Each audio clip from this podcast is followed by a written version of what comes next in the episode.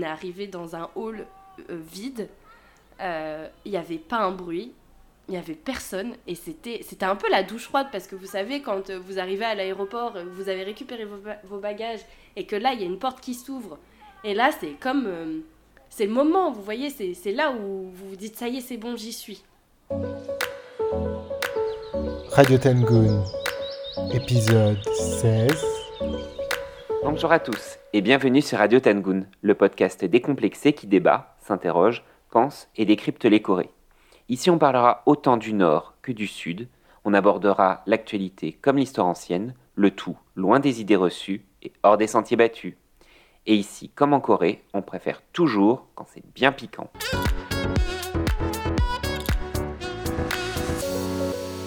Bon les gars, bienvenue à Séoul. On est enfin en direct. On y est, on y est, on est enfin en direct euh, de la Corée du Sud avec Brian.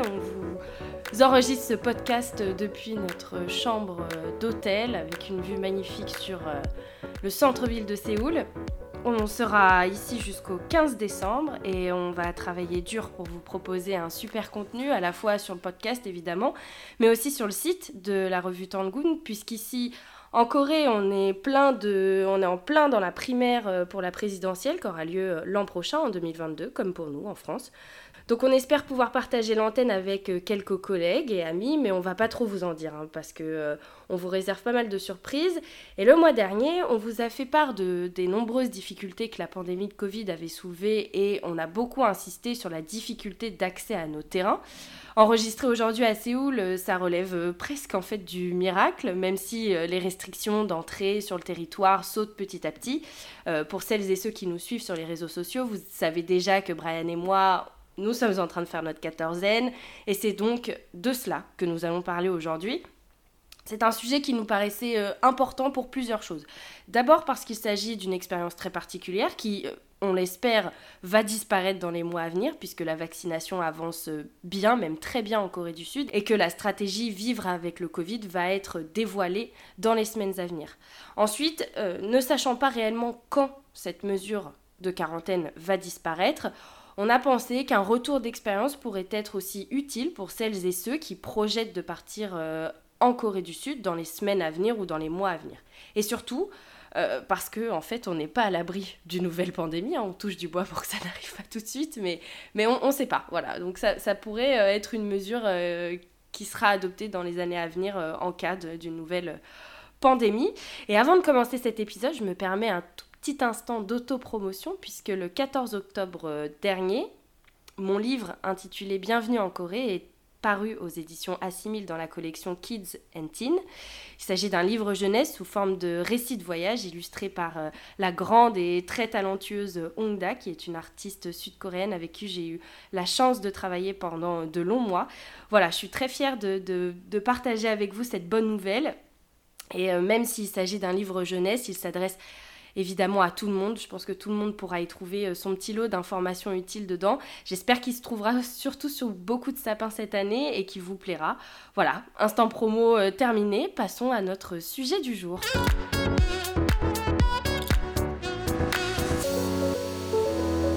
Bon alors vous le savez, Brian et moi effectuons ce qu'on appelle un terrain.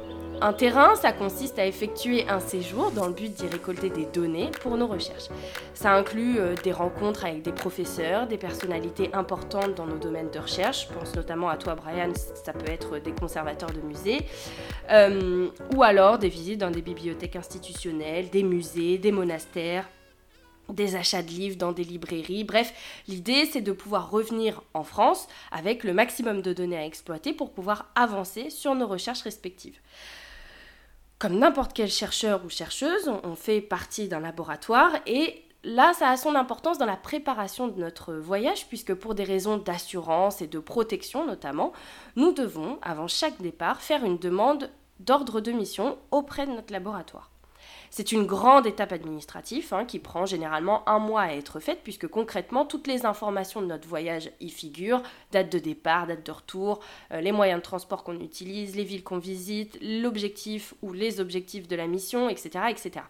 Une fois cette demande d'ordre de mission, elle doit être examinée par plusieurs personnes, par un fonctionnaire de sécurité et de défense qui juge en fait la faisabilité de la mission et, comme son nom l'indique, assure la sécurité du personnel partant.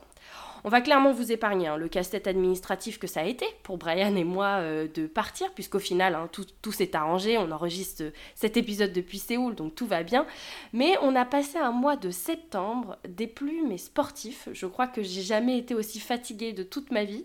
Euh, émotionnellement, euh, je suis rincée, je, ne ressens plus rien, voilà, je, je suis vide. Tout s'est véritablement joué en fait sur un laps de temps très très court. Initialement, on aurait dû partir le 15 septembre, mais on a dû repousser plusieurs fois jusqu'à arriver à la date du 5 octobre.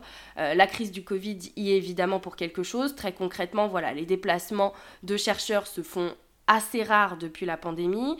Euh, en dehors de l'Europe, vous vous imaginez bien que c'est encore pire.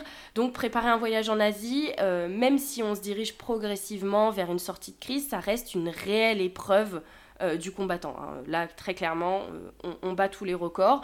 On a dû fournir des informations très précises sur le bilan épidémique de la Corée, le taux de vaccination, le taux d'incidence, le niveau d'alerte sur place, etc., afin qu'on que, en fait, les gens qui examinent notre, notre mission puissent juger de la dangerosité ou non de notre mission.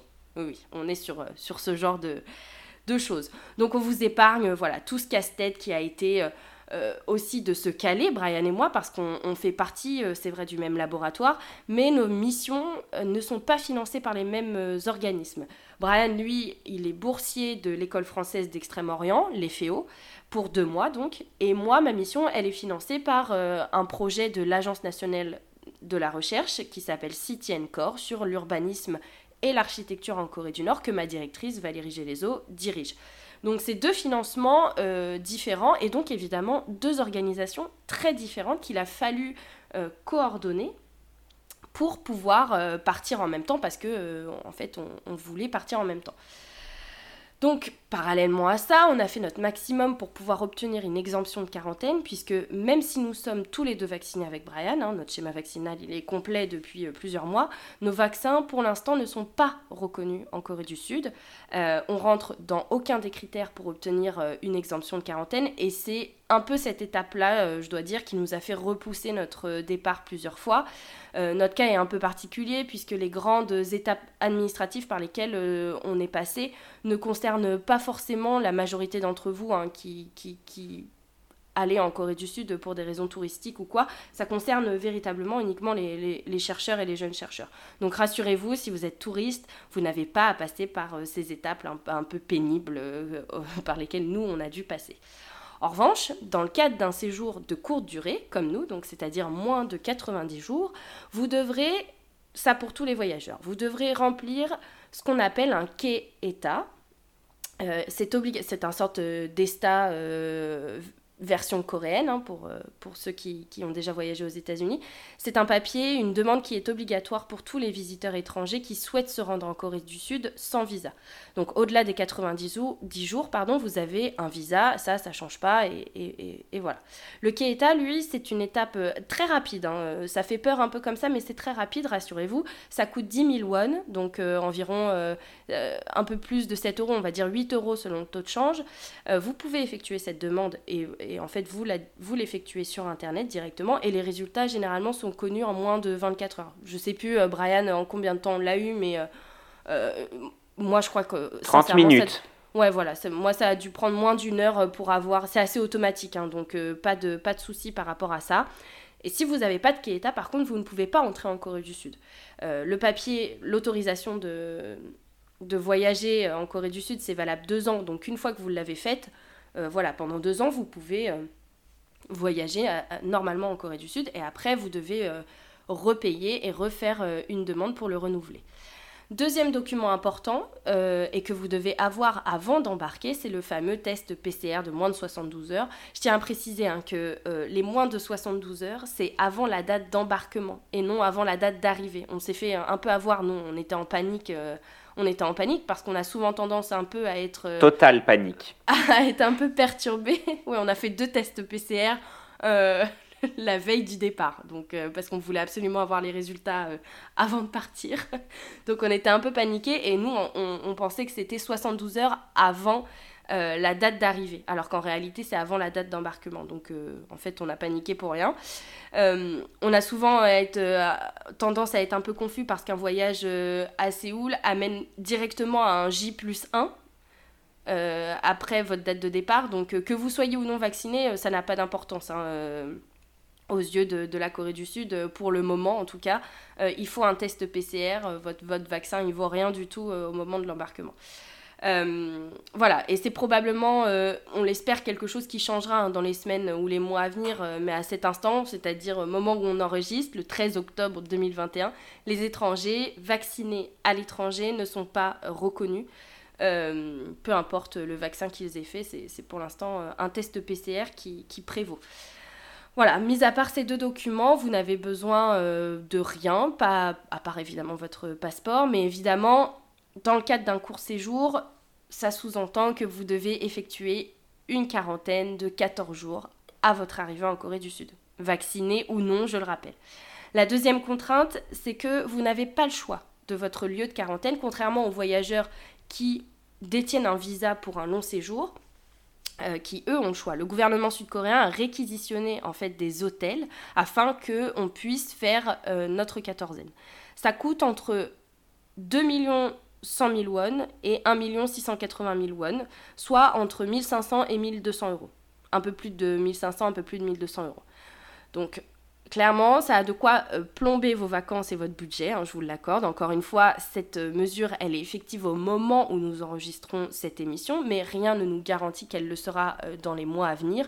Tout nous pousse à croire hein, qu'elle va finir par disparaître, puisqu'il s'agit en fait d'un vrai frein à l'entrée des visiteurs étrangers. Imaginez si à chaque fois que vous voulez faire un voyage en Corée de trois semaines ou d'un mois, vous devez payer 14 jours d'isolement à 1500 euros. Enfin, je veux dire, c'est pas tout... c'est pas du tout viable. Toujours est-il qu'aujourd'hui, c'est encore en place et il serait. Euh, ça serait bête en fait d'avoir une mauvaise surprise à votre arrivée, donc euh, soyez préparés à ça. Il n'est pas possible euh, non plus de faire une quarantaine dans un Airbnb dans le cadre des séjours de courte durée. Il y a seulement les détenteurs d'un visa long séjour qui sont habilités à faire leur quatorzaine dans des logements privatifs. Euh, vous ne faites pas avoir hein. lorsque vous cherchez votre logement sur Airbnb par exemple. Certains sont marqués comme habilités pour effectuer une quatorzaine, mais ça ne vous concerne pas si vous êtes en court séjour. Voilà. Maintenant que vous savez tout sur l'organisation du voyage, on va pouvoir vous raconter un peu notre arrivée en Corée du Sud et notre prise en charge à l'aéroport. On est parti donc le mardi 5 octobre 2021, donc dans la matinée, pour Helsinki. On n'a pas pris un vol direct, on a pris un vol avec, avec escale avec la compagnie Finnair. 3 heures d'avion jusqu'à Helsinki, normal, et ensuite 3 heures d'escale euh, sur place. À Paris, on nous a seulement demandé notre test PCR, et à Helsinki, on nous a demandé de nouveau le test PCR, et là, à ce moment-là, le Keita. 8 heures d'avion jusqu'à Séoul, des vents très favorables, donc euh, on a eu, euh, je crois, 50 minutes d'avance sur notre arrivée, donc très très bien. on est arrivé à 7h45 le mercredi 6 octobre et les avions étaient vides. Alors là, je, vous le dis, c'est le tips de l'année. Si vous partez en avion pour faire un grand, euh, un, long courrier, c'est le moment de demander, avant d'embarquer, un surclassement. Parce que très concrètement, sur un avion qui pouvait transporter plus de 200 personnes, on était une soixantaine. C'était vide, vide de chez vide. Donc là, profitez-en, c'est le moment. Maintenant sur Finnair, on nous a posé une question sur Finnair pour savoir si c'était une bonne compagnie. Euh, c'est confortable, voilà, c'est une, une, bonne une bonne compagnie, c'est très confortable, surtout quand il n'y a personne hein, en réalité. Mais euh, gros bémol, là on met, on met un droit de veto sur les repas. Alors euh, avec Total, on a, Total droit de veto. On a, on a eu un fou rire, je pense, pendant le vol au moment, de, au moment où on nous Mais c'était horrible. Les, repas, c'était ouais, au secours. Je, je, je, no comment sur les... Je pense que c'est dans mon top 3 avec, euh, ouais, avec la Corée du Nord et Canada Airlines. Je veux dire, on ne pouvait pas faire pire. voilà. Peut-être la Lufthansa, mais franchement, mais moi je pense que c'est inimaginable. Clairement le pire, vraiment, vraiment le pire, euh, le pire repas ah ouais, ouais, ouais, ouais, là j'ai. Mais bon, euh, voilà, on prend son mal en patience, on se dit que allez, on, on fait, que 8 heures, mais bon, ouais, j'avoue les repas, voilà. Après, autre truc, je sais pas si c'est dû au Covid et donc à toute la crise euh, que le cinéma a connue, etc. Mais c'est la première fois, je vous promets, c'est la première fois de ma vie que je n'ai regardé aucun film dans l'avion. tant l'offre, elle était euh, inexistante. Pauvre. Ouais, ouais, c'était terrible. Et pourtant, euh, je ne suis pas allée au cinéma depuis, je sais pas, peut-être un peu plus d'un an. Donc, peut-être même plus. Donc, il y avait moyen de m'impressionner et de me faire découvrir des trucs. Mais là, rien, rien de rien, de rien, de rien du tout. c'était terrible, vraiment terrible, terrible. Donc on va mettre ça sur le dos de la pandémie. Hein. Dans l'avion, euh, voilà, euh, on va dire que, voilà. Mais au-delà de ça, euh, franchement, finir, pour donner pour donner quand même un ordre d'idée, dans la catégorie film nouvellement sorti, il y avait The Mask. Je veux dire, le truc est sorti dans les années 90. Ouais, il n'y avait rien. Enfin, je veux dire, il y avait Tom et Jerry. Il y avait, vraiment rien, rien du tout. Ah non, non, c'était. Voilà, donc on va mettre ça, on va oh mettre ça voilà, sur, sur, le, sur le dos de la pandémie. Hein, euh, voilà. Mais au-delà de ça, sincèrement, Finnair, non, c'est confortable, euh, c'est bien, c'est bien. Euh, voilà. Après, dans l'avion, là, on vous distribue quatre papiers à remplir pour votre arrivée. Si vous avez déjà voyagé en Corée, vous allez retrouver le Travel euh, Declaration euh, Form pour euh, déclarer les éventuels biens que vous transportez, la, admettons la, nourriture, les, objets d'art, etc. Voilà. Et vous avez la petite carte d'arrivée où vous remplissez tout simplement vos, vos informations personnelles, l'adresse en Corée, etc.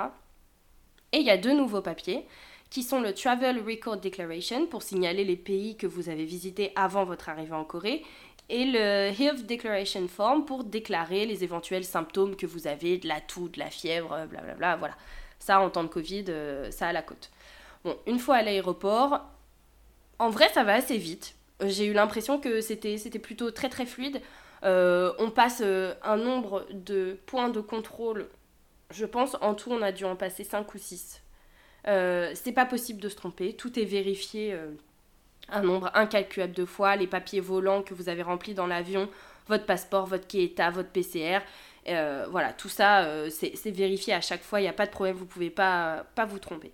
Je ne l'ai pas précisé, mais euh, imprimez vos documents, notamment le résultat du test PCR, parce qu'ils peuvent l'imprimer à l'aéroport, mais ça prend du temps et ça ralentit un peu le processus, alors que si vous l'avez imprimé au préalable, ça va un peu plus vite. Nous, on a dû le faire imprimer à l'aéroport et en gros, ça nous a pris 15 minutes, 15-20 minutes, c'était un peu ça nous a fait un peu ralentir le truc quoi. Après ce premier contrôle, on s'est dirigé vers un autre point de contrôle où là, on nous a installé une application d'auto-diagnostic euh, et on nous a remis un petit collier avec une petite étiquette euh, rouge pour qu'on puisse nous distinguer des autres passagers qui étaient soit coréens, soit euh, des gens avec un visa long, séjour. là, il y a des gens qui vous expliquent les champs à remplir. L'application, elle est disponible en français, donc pas de souci pour celles et ceux qui ne parlent pas anglais ou coréen. Et une fois que l'application est installée, on va vers un autre point de contrôle. Et là, à ce point de contrôle-là, on appelle la personne qui est votre garant, entre guillemets. Euh, avant de partir, euh, c'est important que vous ayez euh, et que vous procuriez surtout un numéro d'une personne, un numéro coréen d'une personne qui vit en Corée. ça peut être un ami ou bien le propriétaire de votre Airbnb ou de votre guest house, peu importe. Il faut que vous ayez un numéro coréen. Parce que pendant le contrôle, on appelle cette personne pour vérifier qu'il s'agit bien de votre garant et que, en gros, euh, elle vous connaît, etc. Ça, va très vite, c'est juste un petit coup de fil, voilà, c'est tout. Euh, pour, euh, en général, ils peuvent aussi appeler votre hôtel. Si par exemple vous avez réservé un hôtel après, vous, ils appelleront votre hôtel pour savoir si vous avez bien fait une, une réservation dans cet hôtel-là. Voilà. voilà. Donc c'est vraiment une petite formalité, mais il faut, il faut vraiment que vous ayez un numéro coréen avant de, de pouvoir partir. Après ça, on a passé l'immigration, on a vérifié notre passeport, voilà tout ce qu'il y a de plus banal en fait, ce qu'on fait d'habitude euh, quand on arrive à Incheon. On prend une photo de vous, les empreintes, et ensuite là, on, est, on a été amené vers euh, d'autres agents euh, qui nous demandent les raisons de notre voyage et qui nous informent là que on va effectuer, on va devoir effectuer une quatorzaine. À ce moment-là, on nous a donné une sorte de décharge en gros pour qu'on signe et qu'on donne notre accord concernant l'isolement et que en gros on était d'accord pour payer au maximum 2,1 millions de won pour cette quatorzaine. Euh, Là c'était un peu spécial parce que on, a bien vu, enfin moi j'ai bien senti que euh, ils étaient un peu surpris qu'on arrive et qu'on accepte de faire la quatorzaine. Enfin c'était un peu euh, déjà depuis le début, dès les premiers contrôles qu'on passait, ils n'arrêtaient pas de nous demander si on avait une exemption en fait quatorzaine parce que notre entreprise l'aurait demandé au ministère, parce que euh, l'université aurait demandé au ministère. Les universités, en fait, sont habilitées à le faire, mais ne le font pas. les entreprises le font beaucoup et c'est beaucoup plus facile pour les gens mm. qui viennent en business. Et euh, nous, ils n'arrêtaient pas de nous le demander. On disait, bah non, en fait, on n'en a pas, on n'a pas pu en avoir une. Et euh, il y avait d'autres étudiants qui, eux, étaient anglais, et pareil. Et euh, ils nous demandent la raison de notre venue. Donc nous, on dit qu'on est là pour faire un voyage de recherche dans le cadre d'un doctorat. Et il nous regarde, il dit, mais l'air très surpris, comme si il pensait qu'on n'était pas au courant. Il dit, mais vous savez que vous allez devoir faire une quatorzaine de, enfin, une quarantaine de 14 jours, une quatorzaine dans un hôtel que vous allez devoir payer et tout. Vous êtes en mesure de payer? Je dis, bah oui, on s'est préparé à ça. Mais ils avaient l'air très surpris que. Euh, enfin, il y avait ce côté un peu moralisateur de euh, attention, hein, vous allez en quatorzaine, il hein, faut savoir ce que vous faites. Bah, pas, le choix, en fait. mais je pense aussi que. Euh, c'est, en fait, disons que la quatorzaine, c'est quelque chose qu'on. quand on part en Corée, on est au courant qu'il y en a une, mais en réalité, on s'est. Au moment où nous, on a préparé notre voyage, on s'est aussi heurté à pas mal de, d'informations assez contradictoires. Et donc, euh, c'est qu'après euh, plusieurs euh, jours de recherche qu'on s'est dit, mais en fait, effectivement, on ne peut pas la faire dans un Airbnb, on ne peut pas avoir d'exemption, même si on est chercheur. Enfin, voilà, on s'est heurté aussi à un nombre d'informations énormes. Et maintenant, de plusieurs, de plusieurs sites officiels en plus, donc auxquels on, on pouvait se, se, fier assez facilement. Mais c'est vrai que, bon, moi, l'agent que j'ai eu, elle était elle, était, elle faisait son taf, quoi. Enfin, je veux dire, elle m'a fait signer des trucs, elle m'a dit, mais t'es sûr euh, Enfin, vous êtes sûr? J'ai dit, oui, oui, je suis. Euh. J'ai je sais que je vais devoir payer, je sais que je vais devoir aller dans, euh, une, dans, un, dans un hôtel réquisitionné par le gouvernement, etc. Mais c'est vrai que oui, après, on n'était on pas... On n'était pas beaucoup d'étrangers, donc peut-être. Il y a tellement peu, il y a tellement peu de gens qui rentrent en Corée du Sud en ce moment. Enfin, je veux dire, le pays est tellement fermé. L'aéroport, je ne l'ai jamais vu aussi vide. Mm. Il y a personne. Mm. C'est, il n'y a personne, personne. Il y a plus d'agents de contrôle des papiers que de gens qui sortent de l'avion, quoi. Ouais, c'est, c'est incroyable. Mm. Enfin, toujours est-il que, bon, voilà, après ça, donc, euh, une fois que vous avez signé euh, cette décharge euh, disant que, ok, vous êtes d'accord pour pouvoir vous isoler, vous pouvez aller récupérer. Nous, on a récupéré nos bagages, on nous a dit, voilà, vous pouvez sortir à telle porte. On est sorti à la porte, et là, effectivement, comme l'a dit Brian, on se retrouve face à des agents, d'autres agents, et en fait, il n'y a personne. Pour celles et ceux qui sont déjà allés à Incheon, vous savez que Incheon, matin comme soir, ça grouille de monde. Enfin, je veux dire, il y a toujours du bruit, y a, y, y a... Et là, on est arrivé dans un hall vide, il n'y avait pas un bruit, il n'y avait personne, et c'était un peu la douche froide, parce que vous savez, quand vous arrivez à l'aéroport, vous avez récupéré vos, vos bagages, et que là, il y a une porte qui s'ouvre, et là, c'est comme. Euh, c'est le moment, vous voyez, c'est là où vous vous dites ça y est, c'est bon, j'y suis. Et là, c'était un peu, euh, c'était un peu la, la, douche froide. Enfin, on s'est dit, oh, ok, bon. On n'a jamais vu ça, quoi, vraiment. Bon, ouais, ouais, c'était. On avait du mal à se réjouir aussi parce qu'en en fait, on savait pas vers où on allait, on savait pas où est-ce qu'on allait être euh, envoyé, donc on n'était pas stressés parce qu'on était tous les deux, donc ça allait, mais je veux dire, euh, c'était vraiment euh, une ambiance hyper particulière, un peu lourde, vraiment très très particulière. Donc à la sortie euh, de, de donc des, à l'aéroport, dans le hall de l'aéroport, là on, a donc là, à la sortie des portes, on a été de nouveau confronté à des agents qui nous ont ramenés vers une espèce de petite salle d'attente où on a patienté quelques minutes. Trois autres étrangers de Grande-Bretagne sont arrivés et euh, après ça, c'est la police qui nous a pris en charge. On a été vers un autre point euh, d'attente dans l'aéroport, on a dû remontrer nos papiers, euh, donner le motif de notre voyage, etc. Et là, je pense qu'on a attendu, franchement, on a attendu un peu longtemps, peut-être une bonne heure. Je pense, je n'ai pas regardé, mais je pense une bonne heure, le temps que tout se mette en place. Et à ce moment-là, jusqu'à ce moment-là, on n'avait aucune informations concernant notre lieu de quarantaine. On ne savait pas où est-ce qu'on allait être euh, assigné, vous ne savez rien, jusqu'à ce que euh, finalement, euh, vers, je sais pas, il était peut-être 10h15, là, les policiers nous ont fait signe de, de, venir avec eux. On est monté dans un bus, et là, à ce moment-là, donc 5 personnes dans un bus de, je sais pas, de 60 passagers, c'était mémorable. et là, dans le bus, il y a une annonce comme quoi vous allez faire votre, votre quatorzaine dans tel hôtel. Avec Brian, on doit vous avouer que secrètement, enfin secrètement, non pas trop parce qu'on l'avait dit à, tous nos proches, on avait espéré être placé dans un, dans un hôtel. On avait vu un hôtel qui, avait, qui était réquisitionné par le gouvernement en plein centre de Séoul. Euh, on savait que certaines personnes, euh, certains voyageurs se retrouvaient dans, dans, cet hôtel. On avait vu d'autres voyageurs aller dans des hôtels à Incheon, euh, donc près de l'aéroport, ou à Gimpo, là encore près de du deuxième aéroport. Et là, nous, on avait vu ce petit hôtel réquisitionné en plein centre-ville, dans, le quartier de, dans Myeongdong, tout proche de l'hôtel de ville, enfin bref, un truc euh, génial quoi. Et je pense qu'on l'a souhaité si fort qu'on a été, on a été entendu. En fait, tous nos efforts, Brian, je pense, euh, ont été euh, voilà, récompensés à ce moment-là. Parce qu'au moment de l'annonce du nom de l'hôtel, on a lâché un cri, mais un cri de joie et de soulagement euh, je pense que le policier qui était à côté, euh, qui nous escortait en fait dans le, dans le bus, n'avait jamais vu de toute sa carrière des gens aussi heureux d'effectuer une quatorzaine. Donc euh, on s'est tapé dans les mains, on s'est dit yes, c'est bon, allez. On Et les Anglais, les Anglais étaient aussi au courant de cet hôtel en fait sur les réseaux. Les gens qui préparent un voyage en, en Corée avaient eux aussi checké, checké les hôtels. Et, et c'est vrai que bon, on n'a pas encore la, comment dire, l'explication logique du choix des hôtels. Il semblerait que ce soit réquisitionné par compagnie aérienne. Après, ils checkent quand même, savoir s'il y a de la place ou pas. Mais il semblerait que vous soyez dirigé vers tel ou tel hôtel selon les compagnies que vous prenez pour arriver. Et en fait, il n'y a pas 20 000 compagnies en ce moment qui desservent la Corée du Sud. Vous avez les deux compagnies coréennes qui sont du même groupe maintenant, elles ont été rachetées. Euh, vous avez euh, la Lufthansa, vous avez Finnair, et puis peut-être euh, Quelques Turkish, euh, quelques Turkish, et Etihad. Et Etihad, voilà. Donc en fait, ça fait pas énormément de, comment dire, de, choix et de possibilités. L'offre est, nettement euh, inférieure à ce qu'elle était. Euh, c'est-à-dire que nous, au début, quand on avait planifié de partir au mois de septembre, c'était la Lufthansa qui proposait le plus de vols.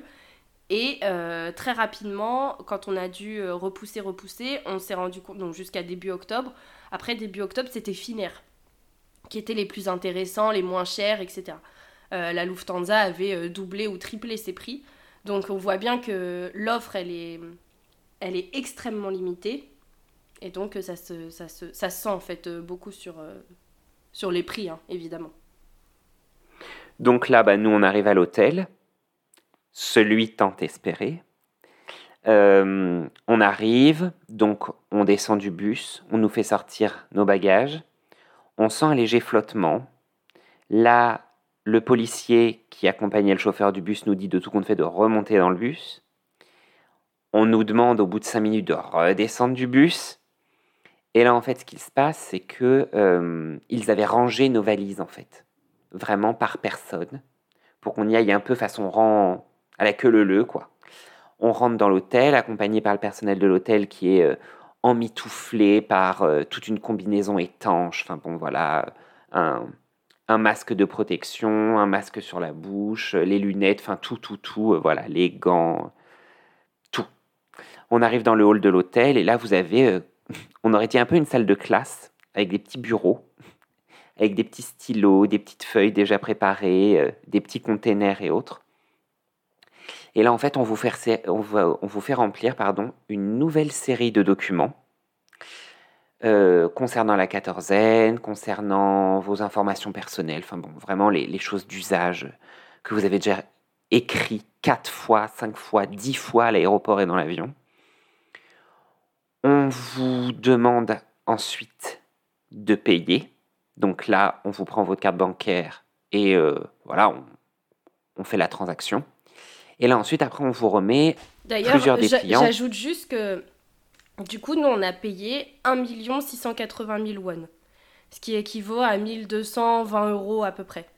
Ouais, voilà. Donc un peu moins que ce qui était euh, annoncé. Prévu de base. Voilà. Enfin, une bonne surprise. en plus. Donc après, procéder, après avoir procédé au paiement, euh, là, on vous explique un peu toute la procédure, comment ça va se passer. On vous remet des papiers pour euh, toute l'information et on vous fait télécharger une autre application. Celle qu'on vous fait télécharger à, l'aéroport, c'est celle d'auto-isolation. En fait, elle est automatique. Il part du principe que tout le monde doit l'avoir. Mais en fait, si vous êtes euh, isolé dans un hôtel, elle ne vous servira strictement à rien. Arrivé à l'hôtel, donc le personnel de l'hôtel nous fait retélécharger une autre application qui est celle de quarantaine dans les hôtels. Et là, celle-ci, elle va vous servir, je le réexpliquerai après, euh, à faire votre autodiagnostic journalier. Ensuite, parmi les papiers qu'on vous donne, il y a une liste d'explications qui est assez imposante sur euh, les règles à suivre et sur la loi. On vous explique en gros que vous n'allez pas pouvoir quitter votre chambre. Donc là, je vais répondre directement à euh, des questions qui nous ont été posées. Non, on ne peut pas du tout quitter notre chambre. On ne peut pas aller dans le couloir, on ne peut pas aller d'une chambre à l'autre. Manon, elle est euh, dans le mur juste derrière moi. Ça, va faire une semaine que je l'ai. On s'entend tousser, euh, mais ça fait une semaine, presque plus d'une semaine maintenant, que je ne l'ai pas vue. Enfin, je veux dire, Bon, on va pas se mentir, je l'ai croisé une fois quand on a ouvert la porte pour aller chercher à manger. Euh, on s'est limite fait peur. on s'était pas vu depuis trop longtemps. Et puis, et puis c'est tout. Euh, on vous explique, et ça je le réexpliquerai, euh, les déchets, on vous explique les trucs de commodité dans la chambre, la télé, des trucs comme ça et tout. On vous explique comment vous allez faire votre autodiagnostic journalier. On vous donne un kit avec des masques Bon, je ne sais pas trop à quoi vous servent les masques dans le sens où vous ne sortez pas. Mais bon, au moins vous avez des masques qui sont très bien. On vous donne un thermomètre pour prendre votre température, pour l'autodiagnostic. On vous donne euh, du gel hydroalcoolique. Mm. Du gel hydroalcoolique. Euh, on vous donne aussi un dépliant sur euh, la santé mentale. Et je trouve que c'est... Non mais, on rigole, mais je trouve que c'est assez bien fait. Je trouve que c'est très voilà, on, a beaucoup parlé pendant la crise euh, du Covid de, tout ce qui était le care, de tout ce qui était voilà, de prendre soin de soi et de prendre soin de sa santé mentale. Et là, franchement, ce petit dépliant, euh, je vais le prendre en photo, je le mettrai sur mes réseaux. Et il est assez bien fait et il est coréen, c'est-à-dire très didactique. Il y a plein de petites images, on vous explique euh, comment, comment diagnostiquer que vous faites une dépression ou que vous avez un coup de mou. Euh, comment le résoudre à travers des activités ou à travers des prises de contact et autres. Donc voilà. Arrive le moment de l'attribution des chambres. Alors, là, ça se gâte. On prend, après avoir rempli euh, tous ces documents, on nous a donné un petit panier repas, on monte dans les chambres. On se retrouve dans des chambres, euh, comment dire, chacun d'un côté du couloir avec Manon. Moi, je rentre dans ma chambre, et là, je me dis, hum, elle est bien, c'est assez grand, ça va, mais c'est sombre. Bon. Alors, vous savez, les, hôtels, la plupart du temps en Corée, quand vous êtes dans des grandes tours, les fenêtres s'ouvrent pas complètement. Bon, ça, on a l'habitude. Mais là, moi, je me rends compte que, en fait, j'ai presque pas de fenêtre, dans le sens où il y a une autre tour, un autre bâtiment, avec un mur qui fait sept étages à deux mètres de ma fenêtre. Donc, littéralement, je ne vois pas le jour, je ne vois pas le ciel, je vois rien, quoi. C'est Fleury-Mérogis. Vraiment. Je, entre, on est entre la prison d'Oni et la prison de Fleury-Mérogis. Mais je veux dire, il n'y a pas, y a pas d'autre alternative, quoi. Donc, bon, un peu. Euh, enfin, voilà, je vous expliquerai après, mais ça n'a pas été super, super au début. Ouais, et, toi, Manon Ouais, moi, en, voilà, on t'a mis dans la chambre d'en face, quoi. Ouais, on, on était dans la chambre euh, presque l'un en face de l'autre. Et là, euh, et là, moi, j'ouvre en fait euh, la porte de ma chambre. Et donc là arrivent les au revoir avec Brian, mais on peut, on peut pas se, on peut pas se toucher quoi. Donc je dis bon bah allez à tout à l'heure. Et là j'ouvre la porte et je sens une forte odeur de tabac froid. et j'ai le nez assez fin. Et donc, euh, une petite odeur peut rapidement me, me déranger très très vite. Donc, euh, c'est, ça peut être un peu handicapant parfois. Donc, je rentre dans la chambre et là, le dernier truc que je dis à Brian, je dis Waouh, je dis, ça sent, ça sent le tabac. Et initialement, en fait, dans les chambres, vous n'avez pas le droit de fumer. Donc, euh, pour les fumeurs qui vont faire une quatorzaine, je vous souhaite bon courage parce que là, je n'imagine ah pas à quel point ça doit c'est clairement explicité. terrible de ne euh, pas pouvoir euh, fumer pendant 14 jours. Euh, vous pouvez, mais ce n'est impossible. Enfin, je veux dire, il y, a des, il y a des. Je sais pas, là, dans ma chambre, j'en ai trois. J'ai trois détecteurs de fumée, je crois. Hmm. Et c'est marqué partout que c'est pas possible de fumer. Donc voilà, amis fumeurs, vous êtes prévenus. Donc je rentre dans ma chambre, bref, je, je m'installe. Effectivement, une chambre assez spacieuse, une grande salle de bain, une grande douche à l'italienne un grand miroir. Des toilettes à la japonaise. Des toilettes à la japonaise. Des toilettes à la japonaise. Enfin, je veux dire, un confort très sympa. deux lits avec une literie carrément bien. Et moi, j'avais, j'avais ouais, un petit bureau et j'avais un peu plus de chance que Brian, c'est-à-dire que j'avais une, vue, une vue un peu plus dégagée même carrément dégagé, moi je voyais, le, je voyais le ciel, etc. Mais cette odeur de tabac qui était omniprésente. Donc euh, je me dis, bon, ça va passer, c'est peut-être parce que là je sors de l'avion, euh, j'ai le nez un peu pris, euh, vous savez, les changements de température et tout, peut-être que c'est ça et ça va passer, je vais, je vais m'y accommoder. De là, on attend. Et on nous avait prévenu qu'on on allait venir nous faire faire un test PCR.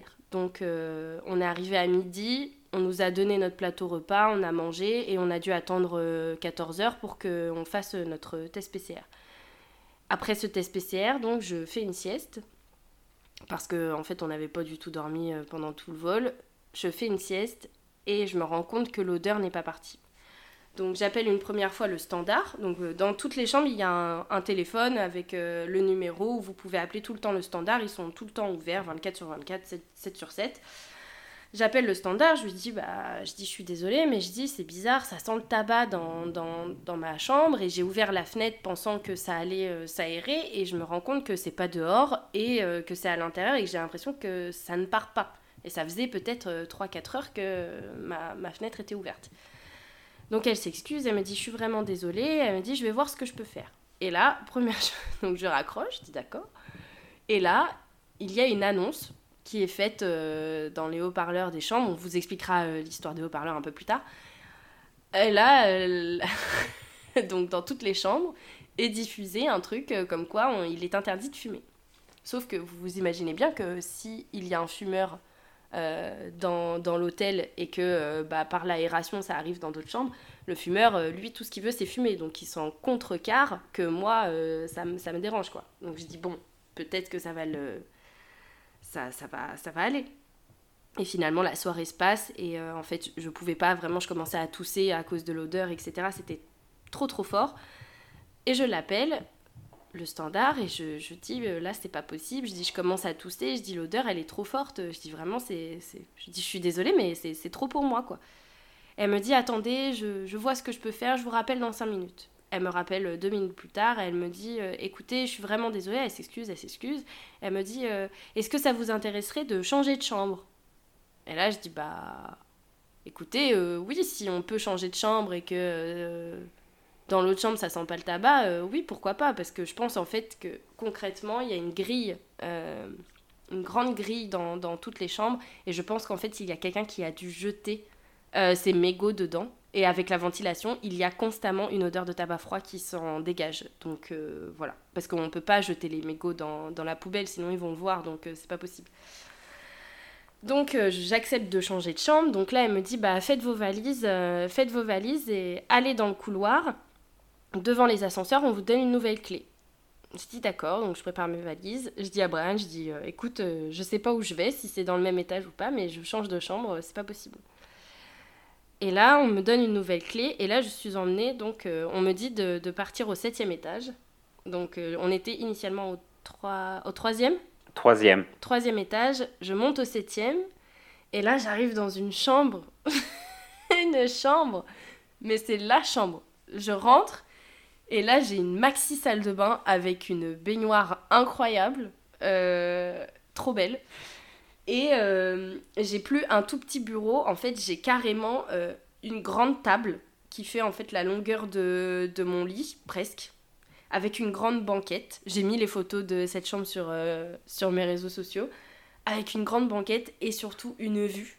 Une vue, les amis, une vue dégagée sur, sur Séoul, avec des, les grandes tours. De loin on voit les montagnes avec la forteresse. avec la forteresse la nuit, c'est magnifique. Donc là, euh, grosse joie. Et, euh, et, voilà. Et donc, du coup, depuis, euh, depuis, ce, depuis notre arrivée, en fait, je suis. j'ai, été, j'ai eu une réattribution de chambre très sympa. Hein. Le personnel de l'hôtel vraiment a été cool avec moi. Ils n'ont pas du tout rechigné pour me redonner une chambre. sur ça, pour le coup, ils ont été très sympas. Voilà. Pendant ce temps-là, elle m'envoie un message. Elle me dit Bon, bah, ça y est, je suis arrivée, je bouge. Elle me dit Toi, ça va. Bon, en fait, moi, faut le savoir, je, je, dans ma famille, on est assez anxieux. On est des gens assez anxieux de base. Et on fait tous, plus ou moins, de la claustrophobie, mais assez avancée. Et là, ben moi, je me suis pris d'une crise de claustro, mais alors euh, level up. Je pense qu'il y avait la fatigue, la baisse de pression, tout. Mais surtout, je me suis retrouvé dans cette chambre. Il était euh, quoi? Il était 16 h de l'après-midi, quoi. Enfin, avant que tu changes de, de chambre, quoi. Et bah, j'ai dû changer. De mettre dû changer dans la soirée. En début de soirée. ouais, voilà. Juste avant que Manon change de chambre, en fait, là, je me rends compte qu'en fait, si j'éteins les lumières, je n'ai pas de lumière dans ma chambre, mais vraiment, c'était mais l'horreur. Je, je, et, puis, euh, et puis vraiment, des, je, je commence à faire de, de l'hyperventilation et tout. Alors, ça peut faire un peu petite nature et tout, je peux comprendre. Hein. mais vraiment, une crise d'angoisse. Je me dis, Brian, tu vas passer 14 jours dans, dans, une cellule. Vraiment, je... Et pourtant, je travaille sur le bouddhisme. Hein, je veux dire, je veux bien euh, essayer de faire de la méditation, je veux bien essayer de voir la mer et tout. Mais là, c'était pas possible. Là, je me suis dit, mais ça, c'est quoi ce délire? Donc euh, moi j'avais deux, deux petits lits euh, pour une personne, deux lits simples. Et donc voilà. Et donc là Manon me dit, elle me dit voilà, moi je change de chambre et tout. Bon, j'essaie de dormir. La nuit se passe, mais genre trop mal parce que bah, enfin, les gens qui font de, qui, sont claustrophobes peuvent le comprendre. je n'arrivais mais vraiment pas à respirer. Et vraiment, je faisais de l'hyperventilation. Je faisais des, enfin voilà, je, je, me sentais mais pas bien du tout. Je c'était horrible j'en tremblais, enfin vraiment, j'étais pas bien. Ce que je fais, c'est que le lendemain matin, voilà, j'appelle le standard, je dis écoutez, euh, je dis je sais que vous avez, en fait, dans les Coréens, tout est normalement très bien fait. Ils ont un référent justement voilà sur le petit dépliant, sur la santé mentale, sur le bien-être pendant la quatorzaine et tout. Ils ont un référent normalement pour ça. Donc là, je dis voilà, euh, je dis je sais pas si vous avez le référent ou pas. Je dis mais moi je vais être honnête avec vous. Je dis je fais de la claustrophobie. Alors d'abord je le dis en anglais, puis en fait, ils comprennent pas claustrophobia. Donc euh, j'ai appris à dire claustrophobie en coréen. Et donc je tombe sur un monsieur très gentil qui me dit ah oui oui je comprends, euh, vous inquiétez pas, vous n'êtes pas le premier. Normalement il y a des chambres pour ça. Je dis moi moi je peux pas en fait. Je dis je je j'ai pas de fenêtre. J'ai un mur. ça va ça va pas être possible. déjà la fenêtre s'ouvre pas il y a un grillage sur la fenêtre pour pas que vous jetiez vos mégots, justement. Vous ne jetez rien de la fenêtre. Je dis, mais en plus, un mur. Je dis, moi, là, franchement, je ne vais pas pouvoir. Là. Et donc, euh, il me dit, bah, rappelez un peu plus tard dans la matinée pour, euh, pour voir ce qu'on peut faire. Il dit, normalement, il y a des chambres euh, disponibles pour que vous changiez. Je dis, d'accord. J'attends, je rappelle. Et là, je tombe sur une personne différente. Et là, la personne me dit, elle me dit, ah oui, mais alors, vous n'avez aucun problème, en fait. Je dis, bah, comment ça, j'ai aucun problème? Puis moi, j'essayais de parler au téléphone, mais alors j'ai pas dormi de la nuit. Je respirais plus. Je buguais sur tous les deux mots. Je dis, mais attendez. Elle me dit, non, mais la claustrophobie, c'est pas une maladie. Enfin, on est parti sur un débat. Donc là, euh, j'étais vraiment agacée, mais vénère. Donc là, je lui dis, je dis, on va faire quoi là? Je dis, moi, je sais que ma collègue, elle est partie au septième étage, qu'il euh, y a des vues dégagées. Elle me dit qu'à côté, normalement, il y a personne. Les chambres ont l'air un peu vides. Je dis franchement, je dis faites un geste, soyez correct. Et puis au bout d'un moment, quand même, dans ma tête, je me dis attends, t'as quand même payé 1200 euros pour être là. Donc je veux bien que ça soit strict. Je veux bien qu'on te fasse comprendre depuis le début que tu n'es pas le bienvenu parce que c'est le Covid. Mais euh, j'ai pas payé 1200 balles pour être à Fleury-Mérogis en fait. Ce n'est pas le, ce n'est pas le purpose en fait. Donc là, elle me dit, euh, je vais voir ce que je peux faire. Elle me rappelle. Elle me dit, écoutez, euh, on a peut-être quelque chose, mais euh, j'ai une question très honnête à vous poser. Je dis oui, oui. Enfin, je dis oui, oui, en train d'étouffer. Elle me dit, euh, vous ne faites pas ça pour euh, vous rapprocher de votre collègue et enfreindre votre quatorzaine Non, c'est purement platonique entre elle et moi. C'est purement...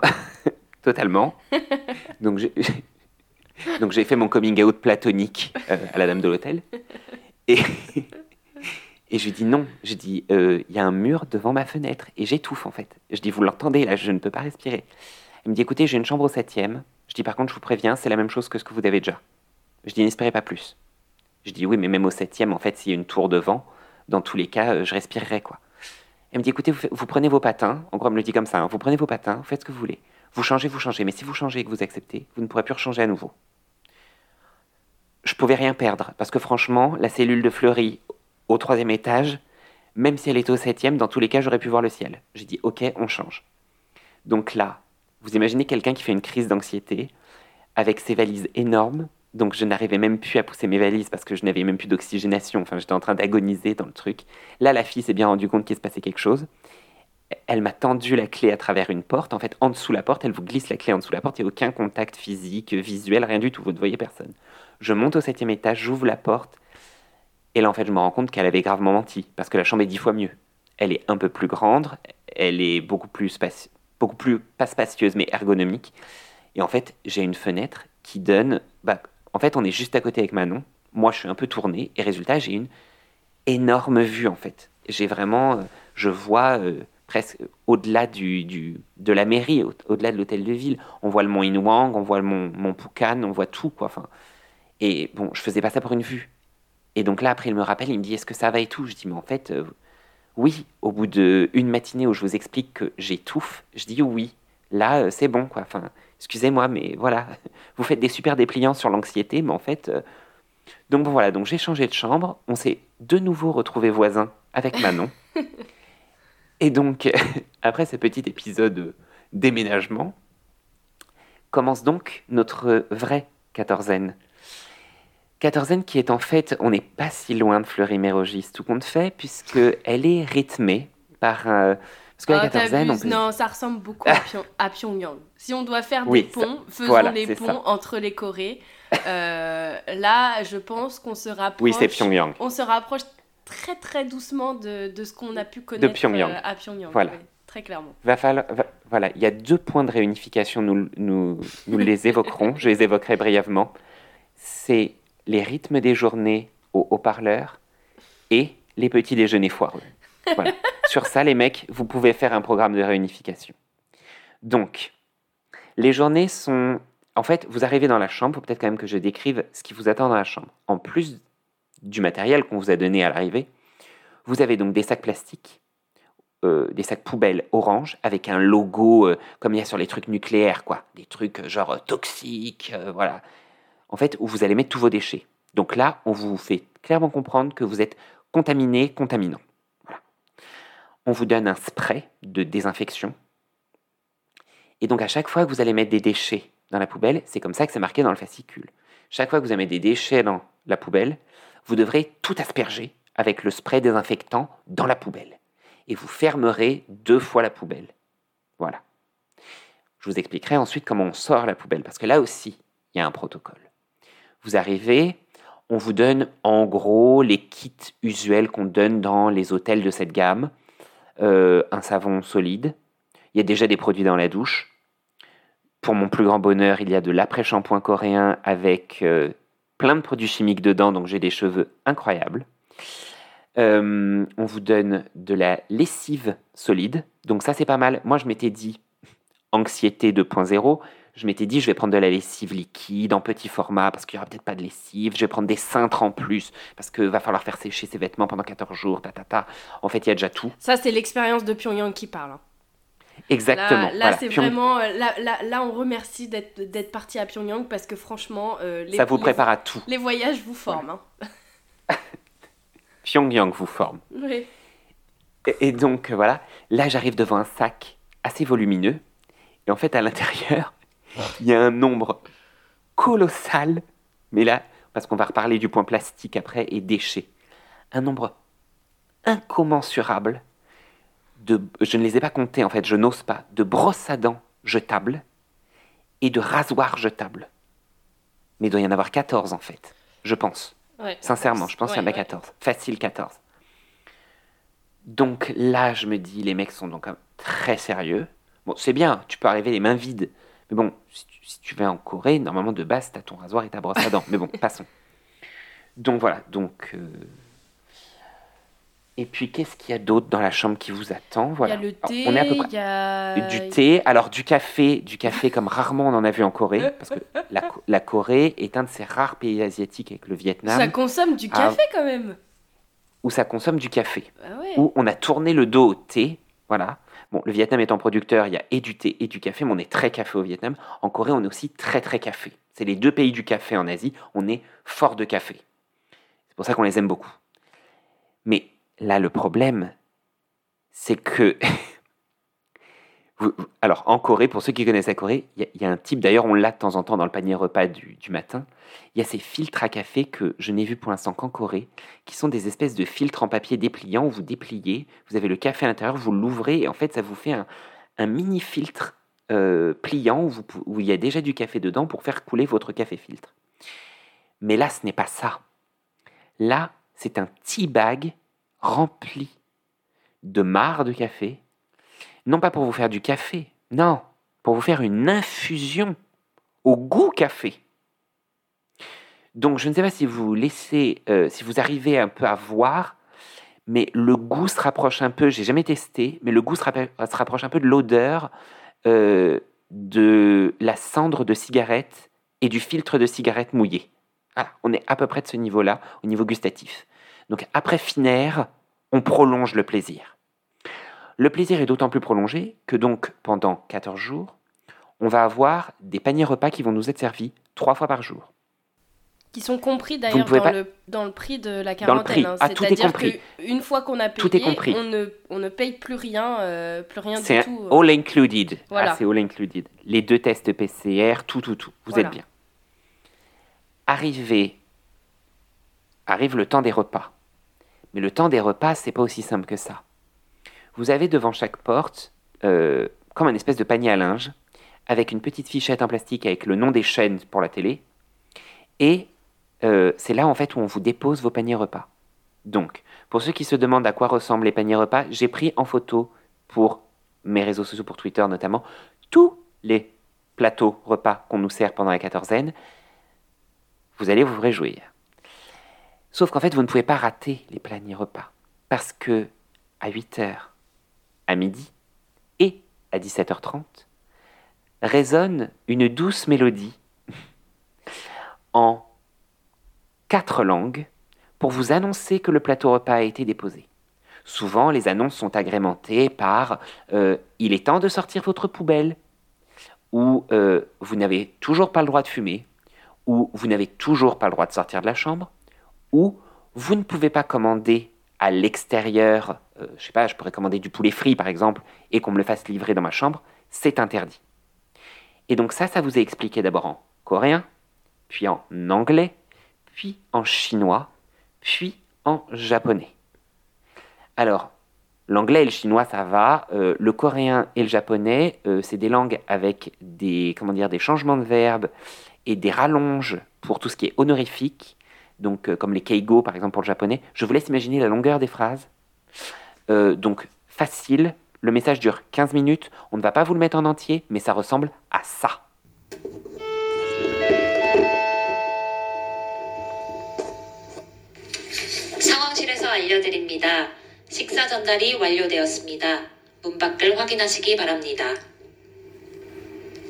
Meal delivery is completed. Please check the front of your door. 送餐已经完成，请确认房间门口，谢谢。状況室からお知らせいたします。Donc une fois que vous avez entendu cette douce mélodie qui donc vous hurle dans les oreilles à 8h, je le rappelle, midi et 17h30. D'ailleurs, c'est plus, bah, plus 17h30. Hein. On est plus sur un... Maintenant, on est repassé sur un 17h. Sur un 17h. Et d'ailleurs, en fait, comme nous, on est au 7 je me demande s'il commence pas par les étages du haut donc le panier repas est, en fait j'ai l'impression qu'il commence par nous. Le, le plateau repas est servi maintenant limite vers 16h30. Des fois à 16h30 on les entend déposer le plateau. Donc là on se dit ça y est c'est le dîner. Donc les plateaux repas, franchement, à part le petit-déj, grossièrement, ça va. Ça va, mais c'est froid. C'est froid, voilà. Moi, c'est le problème, c'est que là, va vraiment falloir que je mange quelque chose de chaud en sortant d'ici parce que euh, digérer des trucs froids pendant 14 jours, euh, là encore, ça fait petite nature, hein, mais je vous jure, hein. euh, au bout du 14e jour, bouffer froid, mais vraiment froid, froid, quoi. moi, mon intestin, au bout d'un moment, il me dit je veux de la calore, quoi il n'y a, que les, les soupes, euh, parce qu'on a souvent des petites soupes euh, qui sont accompagnées avec nos repas du midi et du mm, mm. soir. Et souvent, les soupes, on peut les rallonger un petit peu avec de l'eau chaude parce qu'on a une, on a une bouilloire, une dans, bouilloire. Nos, dans nos chambres. On les rallonge un petit peu. Mais en réalité, sinon. Et là, le ça reste, fait un petit peu de chaud. Voilà, mais Ouais, sinon le froid, froid. reste. Mais puis euh, franchement, la soupe, c'est souvent le truc que je mange euh, en dernier. Et en fait, j'ai plus faim parce que les, les plateaux repas sont assez massifs. Et euh, Ouais, à la fin du repas, euh, souvent, en fait, la, la, la soupe, je la bois pas, quoi. Donc, euh, moi, au contraire, je commence par la soupe. Mhm. C'est vraiment le truc qui me réchauffe un peu parce que, ouais, je, le froid, froid, quoi. Donc, vous pouvez imaginer tout genre la cuisine coréenne. Bon, il y a plein de trucs qui peuvent se manger froid. C'est pas très, pas trop un problème. Le problème, c'est quand ils commencent à innover en essayant de faire des trucs un peu, euh, ce qu'ils appellent occidentaux. Et là, on va dériver sur le petit déjeuner. Donc le petit déjeuner qui s'accommode à être un continental breakfast. Donc continental veut dire la Bavière. Donc c'est-à-dire euh, des saucisses knacky froides avec euh, de l'omelette froide. Et puis euh, de Du la maïs. salade de poivron au Du maïs. spam froid. Du maïs. Du maïs parce que Ça, fais la poule, tu seras plus cool. Bah oui. Ah bah, voilà. Corée du Nord, Corée du Sud. Là aussi, il y a une réunification sur le maïs qui peut être fait. Pas pour les mêmes raisons, mais il y, a un- il y, a un- il y a un sujet. Prochain épisode, le maïs. Le maïs. Donc, euh, donc voilà. Pour la sortie des poubelles, une fois que vous vous êtes délecté de ce fabuleux repas, fabuleux repas qui vous est déposé dans un sac en plastique, lui-même dans un plateau repas plastique, avec des couverts en plastique, emballés dans du plastique, où on vous sert des bananes emballées dans du Plastique plastique. Le plastique, c'est fantastique. Ah ouais, là, on a un Euh, bilan carbone, euh, waouh, on a tout pété pour 2021. Alors là, euh, même, même pour Bah, ça 2000 fait deux ans qu'on 2000 se restreint. Voilà, mais, euh, 2020-2022, là, le quota, euh, le, bilan carbone. Bah, le carbone, le carbone, je ne sais pas encore, mais le plastique. Mais là, en fait, en une semaine, j'ai jeté plus de plastique qu'en un Ah ouais, mois facile à Paris. Ouais. Ça me, oh, ça, ça me choque vraiment. Je, je pense que vraiment il y a Ah, un je crois qu'on là, on a eu le climax euh, avec euh, la banane emballée, quoi. Oh, La banane ça- ça me- emballée dans un sac je en trouve ça plastique. incroyable quand même. C'est un fruit qui, qui possède une, une carapace exprès. Enfin, je veux dire. Et là, en plus, la, la, la peau de la banane était d'une épaisseur. J'ai jamais vu ça. La banane à l'intérieur, elle était toute petite. Donc, euh, sincèrement, ça, ça ne Puis valait pas jaune, le coup. elle était jaune, mais Ça jaune comme une girafe. quoi. Ça ne valait pas le coup du tout jaune. De, de, de- de la mettre dans du plastique, quoi. Enfin, je veux dire, c'est terrible, quoi. Puis c'est pas du, du petit plastique euh, fibre Ah maïs, c'est Ah le, c'est le vrai plastique années 90 quoi. Enfin, Ouais, c'est ouais. le... Ouais, on le retrouve est dans dur, 50 quoi. ans. Ouais. Euh, T'es gentil avec les 50 ans. Ouais, je pense que les... quand, quand les martiens débarqueront sur Terre, ils, ils auront des restes archéologiques à découvrir, Je notamment pense. nos sacs de quarantaine. Donc la poubelle de quarantaine, en gros, il y a assez de sacs poubelles pour tenir tous les deux jours. En gros, pour le sortir tous les deux jours. Donc vous empilez vos plateaux repas dans ce sac plastique que vous avez désinfecté. Et donc là, c'est tous les matins, on vous fait un petit truc de dire euh, il est temps de sortir le sac plastique, nanana. Et là, la dame vous dit bien, vous faites un coup de spray dans le sac plastique, vous le fermez deux fois. Et une fois que vous rentrez dans votre chambre, vous êtes dans l'obligation de vous laver les mains pendant au moins 30 secondes. Voilà. Donc, on est respectueux des règles, on se lève les mains, on se lave les mains pendant 30 secondes. Donc voilà, on a sorti euh, les poubelles, on a pris son petit repas, on est plutôt bien. Passe maintenant l'organisation des journées. En gros, qu'est-ce que vous, qu'est-ce qu'on fait pendant nos journées? Bon, après, manger prend quand même pas mal de temps parce que c'est, en fait, on s'en rend pas compte, mais entre la quantité de nourriture servie, euh, ce rythme avec les haut-parleurs, voilà, c'est, les, les journées passent assez vite. Voilà, c'est, c'est assez rapide quand même. Donc, euh, Ouais, et puis je te, en fait, je te laisse on a- raconter une journée type. Ouais, et puis en fait, on a eu beaucoup, euh, on a eu un gros moment, je pense, de relâchement. C'est-à-dire Ah, que, total. que, Un tour lâché. que là, je Tout, pense tout, qu'on avait accumulé un, un stress, mais inimaginable. Euh, on avait, on a, franchement, ça- m'a fait le même effet que quand je pars en Corée du Nord, c'est-à-dire que je ne réalise pas et je ne prends rien pour acquis tant que je n'ai pas posé un pied sur le sol en question. Euh, et là, je pense que euh, je n'étais pas sereine jusqu'à ce qu'en fait on se retrouve dans notre chambre de quatorzaine. Et donc, euh, voilà, ça faisait un mois qu'on préparait ce voyage. On avait eu des oui, des non, des peut-être, des on sait pas. Enfin, je veux dire, on, a, était dans un état de stress terrible. On a dû organiser ça euh, vraiment sur... sincèrement, notre billet d'avion, je pense qu'on l'a eu moins d'une semaine avant notre départ. Alors que d'habitude, on les prend euh, peut-être trois mois à l'avance, si ce n'est plus. Enfin, même plus que trois mois. Moi, je n'ai jamais voyagé euh, en prenant un billet d'avion euh, à la dernière minute. Enfin, je veux dire, voilà, ça a été hyper compliqué. Mentalement, évidemment, ça a été très compliqué. Et donc, évidemment, ça s'est ressenti les premiers jours. Hein. on a passé nos journées à ronfler mais euh, comme jamais. Bah, parle pour toi quand même. Non, mais elle est incroyable cette fille. enfin, moi en tout cas, voilà. Bah, T'as dormi aussi. voilà, on a, on a rattrapé quelques, oui, oui, oui. Ah, non, non, non. quelques On a dormi. Oh là on, a, on, a, rattrapé, on a rattrapé euh, quelques nuits euh, non dormies. Donc voilà. Là, on était dans le care. Là, vraiment, ouais, on a, vraiment on les a premières journées, la page on care. On s'est, enfin moi en tout cas, voilà, j'ai relâché tout ce que j'avais à relâcher. J'étais contente. Euh, je me suis dit, allez, c'est 14 jours, ça n'empiète pas évidemment sur notre, euh, sur notre voyage, puisque nous, on a, on a prévu de partir deux mois, et comme on savait qu'on allait faire la quatorzaine, on part deux mois et demi. Euh, on l'a fait, voilà, je me suis dit, allez, tu vas te reposer. Donc j'ai profité de ma baignoire allègrement, j'ai pris des bains, j'ai fait des siestes. Toi, ton euh, bilan est mauvais quand même. Hein. Ton bilan est très très mauvais sur le plan écologique. Sur le plan écologique, ouais, c'est une cata, mais bon, je prends jamais de bain. Enfin, je veux dire, je dois en prendre un tous les trois ans, donc euh, là, franchement, euh, voilà. et après, l'organisation des journées, là, ça fait. c'est la huitième, huitième journée aujourd'hui. Et je commence tout juste à, à être un peu plus active.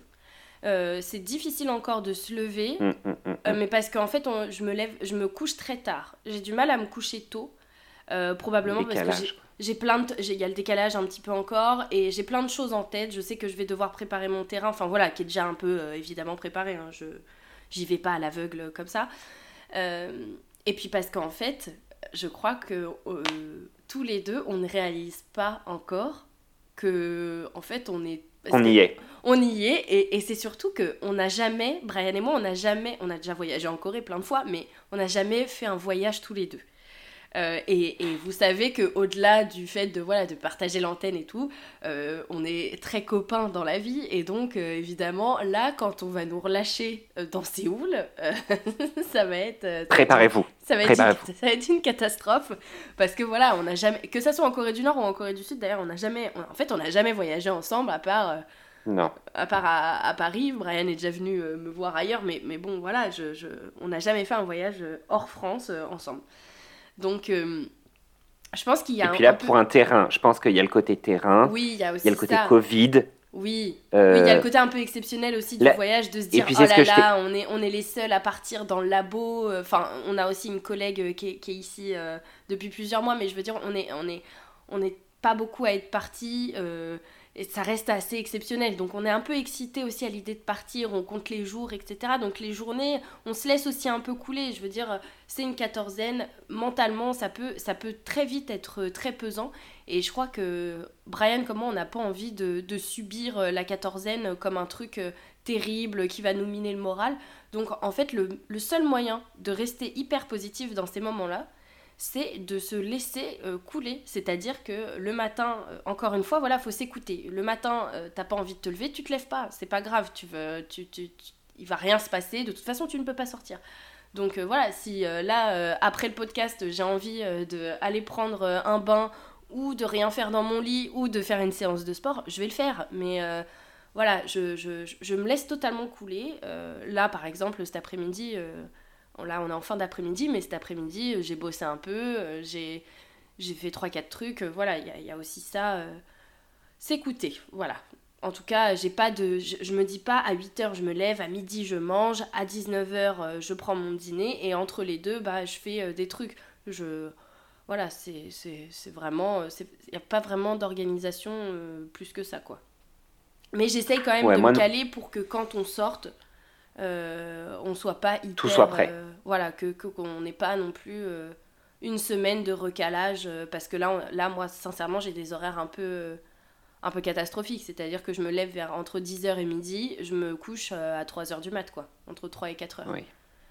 Bah, le problème, c'est qu'on a du mal à encaisser le décalage, dans le sens où, moi, je le vois, normalement, les journées t'épuisent. Et donc, tu arrives rapidement. Enfin, moi, moi l'existence, voilà, l'existence m'épuise, donc rien ne me met debout, je suis fatigué. Là, le problème, c'est que je suis même pas debout de ma journée, quoi. Enfin, je veux dire, je suis assis à mon bureau, je regarde la télé, je suis dans mon, dans mon lit, je regarde par la fenêtre, enfin voilà, je, je prends des douches parce que moi, j'ai pas de baignoire, mais euh, voilà, je veux dire, il n'y a pas de. Donc, moi, moi le problème, c'est que le soir, j'arrive pas à m'endormir pour une. Outre le, le décalage horaire, mais qu'en fait, je suis pas fatigué. Parce que je fais rien de physique, quoi. Donc. Euh, moi, la première semaine, franchement, elle a été un peu. Euh, je suis parti avec cette quatorzaine en me disant Oh là là, génial, je vais pouvoir commencer à écrire des trucs, euh, je vais pouvoir bien travailler, je vais pouvoir réviser mon coréen et tout. Et en fait, je le savais. Ça, c'est les, trucs, mais c'est mauvais, mais ça, c'est mon, côté comme ça, là aussi, euh, anxiété de ouf. Je me, donne plein de bonnes, de bonnes résolutions avant d'y aller, et puis arrivé sur le moment, c'est la noyade, mais totale. Pour le coup, tu es beaucoup plus honnête avec toi-même j'ai pris euh, un petit carnet, des livres pour réviser mon coréen et tout, mais en fait que dalle. Parce que j'arrive, bon, j'avais quelques travaux à faire, j'avais des demandes de financement, des machins, voilà. Mais, mais sinon, les premiers jours, j'étais mais flagada, je dormais toute la journée, déjà parce qu'il y a l'épreuve mentale de la quatorzaine, il y a le décalage horaire, il y a le voyage, on n'a pas du tout dormi dans l'avion. Et puis, comme tu l'as dit, il y avait toute cette pression du mois d'avance sur partir en Corée et tout. Là, moi, je t'ai dit, je t'ai dit, tu vas voir, quand on va arriver dans l'avion, je vais tout relâcher. Et en fait, l'avion, je n'ai pas relâché parce que j'étais dans l'anxiété de savoir qu'est-ce qui allait nous arriver à l'arrivée. Ouais, ouais. Et une fois qu'on est arrivé dans la chambre d'hôtel, et puis moi en plus avec la crise d'angoisse euh, de la première chambre, arrivé dans la deuxième chambre d'hôtel, en fait, mais pendant presque une semaine, pendant 4-5 jours, mais le noir total, quoi. Mm. J'ai commencé à prendre des, petits, euh, des petites habitudes. Le matin, quand on nous sert le, le, petit déjeuner. Maintenant, j'allume la télé. Enfin, dès le début, je le faisais pour euh, faire un peu une ambiance, quoi, pour pas avoir non plus l'air d'être euh, seul dans sa, dans sa cellule. Mais euh, je mettais les actualités. Puis en plus, comme tu l'as dit, on est en période préélectorale. Il y a il y a les primaires. Il y a plein d'actualités sur le Covid, mais pas que. En plus, les chaînes d'infos coréennes sont assez bien faites. Donc, puis on a la chance, voilà, d'être là. Enfin, pour les gens qui étudient la Corée, enfin voilà tellement content d'avoir rien que les news en coréen pour pouvoir tout, suivre toute la journée et tout de ce qui se passe dans le pays. Donc, euh, donc j'allume l'actualité et je me fais vraiment une revue de presse euh, pour, euh, pour moi hein, de, de, l'actualité coréenne pour prendre un peu le pouls. voilà, il y, y, avait les primaires démocrates là, qui ont eu lieu, donc ça y est, ils ont un candidat. les primaires conservateurs ne sont pas encore terminées. Donc voilà, j'ai pris mon petit rituel comme ça j'ai commencé, les premières choses que j'ai fait, j'ai pas vraiment bossé moi au niveau euh, boulot boulot euh, thèse, mais j'ai fait toute la paperasse, c'est-à-dire envoyer les emails à mes directeurs pour dire bien arrivé, maintenant va falloir faire ça ça ça, euh, envoyer des emails à mes contacts sur place, envoyer des emails justement à mes directeurs qui connaissent des gens ici avec qui doivent me mettre en relation pour dire bon bah je suis arrivé, je vais sortir telle date, caler les rendez-vous avec telle personne? Moi j'ai un peu beaucoup de monde quand même à voir ici, que ce soit des conservateurs, que ce soit des profs à l'université, un peu partout en Corée. Euh, j'ai beaucoup de musées à voir, beaucoup de monastères et autres. Donc, va falloir qu'on se fasse une liste en fait. Donc ça, je commence un peu à le faire. Mais là aussi, un peu comme Manon, j'ai suivi son conseil. Je me laisse un peu. Euh, si j'ai pas envie de le faire, bah, je me sens pas capable de le faire, je le fais pas. Je me donne des petites. Euh, un peu comme le confinement en France. Je me donne des petites petits objectifs faciles à faire aussi. Voilà. voilà. Exactement, des petits objectifs faciles et résultats. Après, je me suis dit, bon, bah, aujourd'hui, j'ai fait ça. J'ai envoyé tel email, tel email, tel email. C'est bon, c'est fait. Hmm. Maintenant, je peux jouer aux Sims. Voilà. Et en gros, c'était. faut aussi se mettre des petits défis dans les Sims. Hein, voilà. Mais, euh, mais voilà, il y avait un peu ça. Et puis, euh, après, la... je pense que depuis hier, très bizarre, le cap, de la... le cap de la moitié, en fait, de la quatorzaine est un peu spécial. Jusqu'à présent, j'avais l'impression d'être dans une bulle entre la France et la Corée. C'est-à-dire une pièce où on m'avait mis plein d'objets coréens, la télé coréenne, une fenêtre coréenne et de la bouffe presque coréenne, euh, sauf quand ils nous font des salades de pâtes, mais euh, un, espèce de sas de décompression, mais que j'étais pas encore arrivé en Corée. Et là, plus les jours se rapprochent de la sortie, Bon, plus je deviens impatient, ça c'est sûr, mais plus je commence à regarder à travers la fenêtre et à me dire oh là là, je, je découvre ça, oh je, je reconnais ça, Et plus je me rends compte, mais en fait, je suis en Corée. Je suis réellement arrivé. Et je suis avec Manon en Corée. Et je pense que voilà, j'ai eu ce long moment de déni et tout. Et je pense que il va y avoir un deuxième départ du voyage au moment où on va quitter forcément la quatorzaine. Ah ouais, là, je pense que là. Puis en plus, euh, toi, ton dernier voyage en Corée, ça, ça remonte à 2019 19. Ouais. C'est pas si long. Et moi, mon dernier voyage en Corée, euh, c'est 2017. Date. C'est mars 2017. Donc j'ai l'impression, en plus de j'ai effectivement, comme toi, cette espèce d'impatience euh, multiple. C'est-à-dire, on va sortir, et en même temps, je vais sortir avec toi, et en même temps, on va faire euh, deux mois ensemble de terrain. Oui, mais platonique, on le rappelle. toujours platonique. Évidemment, toujours évidemment. C'est comme si. Non, non, on reste très, très professionnel. Mais je veux dire, il y a ce truc, euh, ce truc-là, l'excitation du voyage avec un pote et tout. On se dit, ouais, super, ça va être trop bien. Puis en même temps, l'excitation du terrain, parce que euh, voilà. Et puis moi, j'ai l'impression que là, je... c'est comme si c'était un nouveau premier voyage. Parce que 2017, mm, mm, mm, euh, c'est ce que je te disais euh, en off, je n'ai pas connu la Corée sous Moon Jae-in. Puisque la dernière fois où je suis allée en Corée, c'est quand ils ont c'était à, à, la destitution. Enfin, c'était le jour de l'institution. J'étais à, à, la destitution de, de Park Geun-hye. Donc je n'ai pas connu cette Corée euh, de Moon Jae-in, même si euh, voilà c'est la même, mais euh, je veux dire voilà ça. Sans le Covid, c'était très fun, hein, on s'amusait vraiment. Non mais voilà, voilà, non mais je veux dire, et j'ai l'impression d'être plongée une nouvelle fois dans la Corée que je connaissais pas, que je connaissais pas. Tu vois, c'est comme un premier voyage. Et mm, donc j'ai mm. aussi ce bah, truc, ah. c'est aussi ce truc là, j'ai aussi ce truc. Et puis la Corée change tellement d'un mois ou d'une année à l'autre que qu'il y a ça aussi.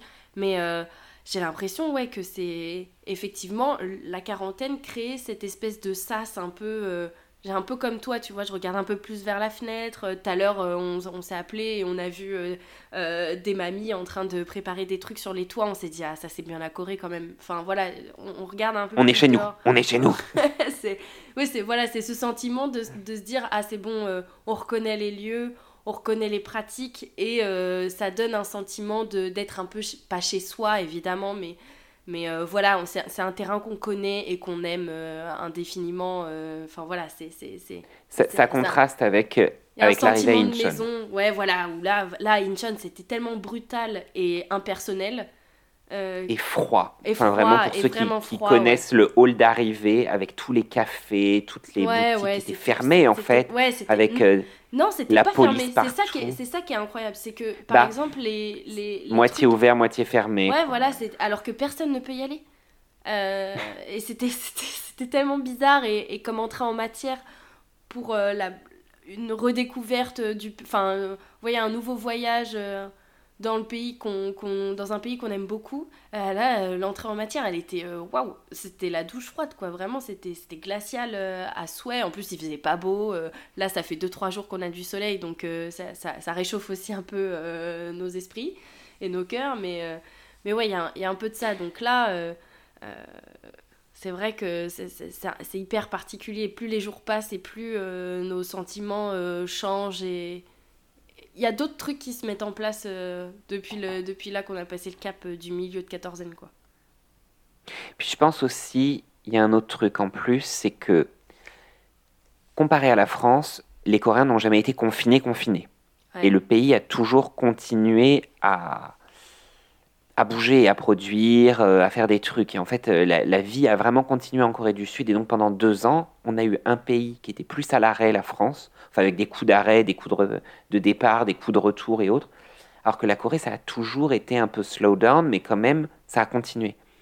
Et moi, moi le premier, enfin voilà, j'étais en 2019, j'y vais tous les ans en Corée, tous les étés.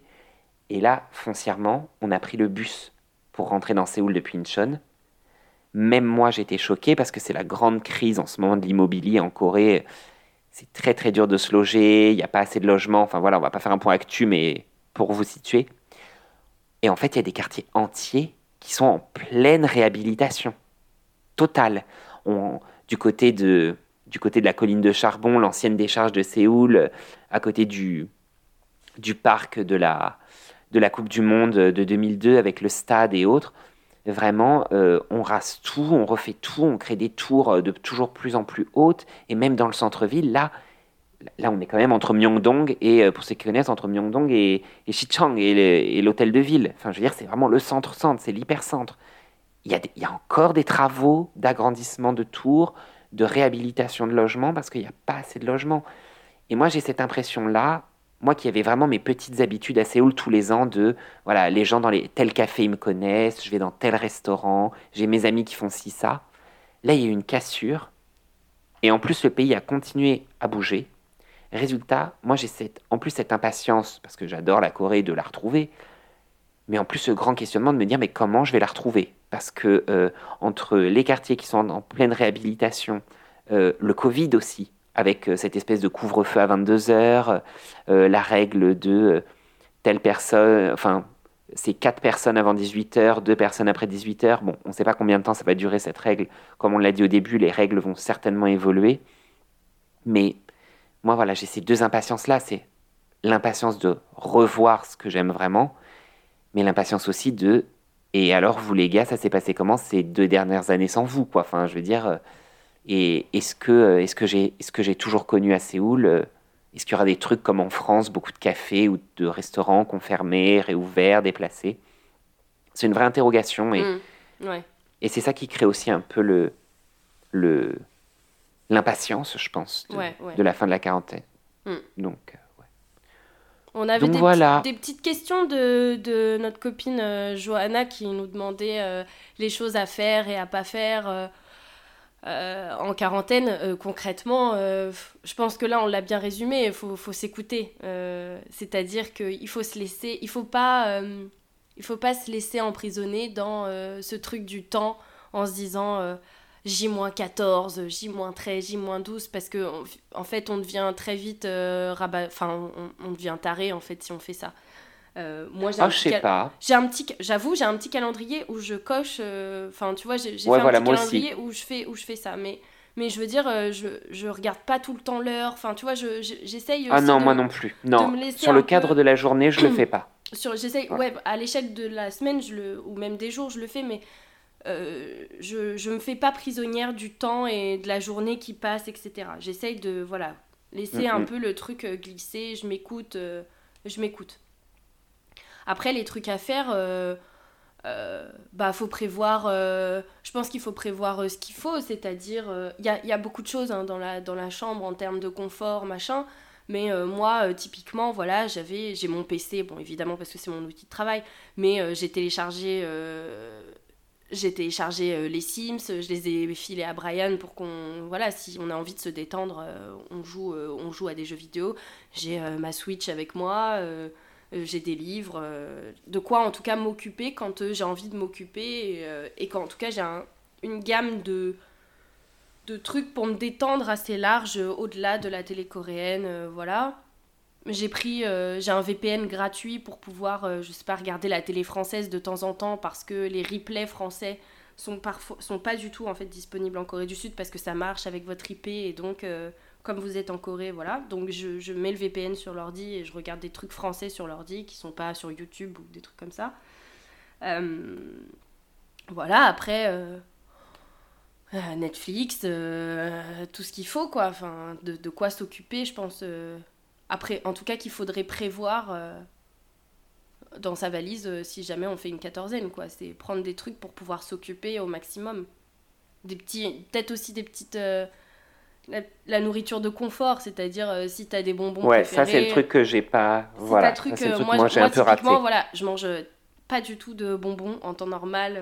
en temps normal. Je, je mange pas de bonbons, je mange pas de gâteaux, je mange pas de trucs sucrés, etc.